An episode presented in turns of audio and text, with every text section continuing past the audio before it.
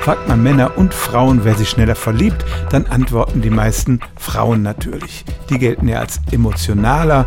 Männer haben angeblich größere Hemmungen, sich zu binden. Und bevor ein Mann Ich liebe dich sagt, muss schon eine ganze Zeit ins Land gehen. In Wirklichkeit scheint es aber tatsächlich umgekehrt zu sein. Vor zehn Jahren wurde eine Studie mit 172 Studierenden durchgeführt. Die wurden zunächst mal nach ihrer Meinung gefragt und bestätigten das Klischee.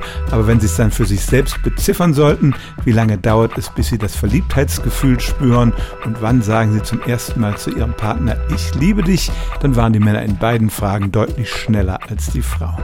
Es gibt gleich mehrere Erklärungsversuche, warum das so ist. Eine ist, dass Männer sich gerne als Führungspersönlichkeiten sehen und deshalb die Ersten sein wollen, die in einer Beziehung sagen, wo es lang geht.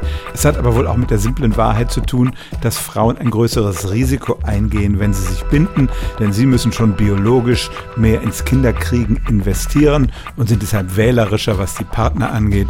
Männer binden sich leichter, halten aber gleichzeitig die Augen offen, ob es nicht irgendwo eine Alternative gibt.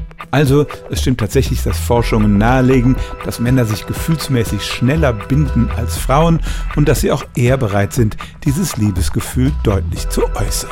Stellen auch Sie Ihre alltäglichste Frage unter stimmtz.radio1.de.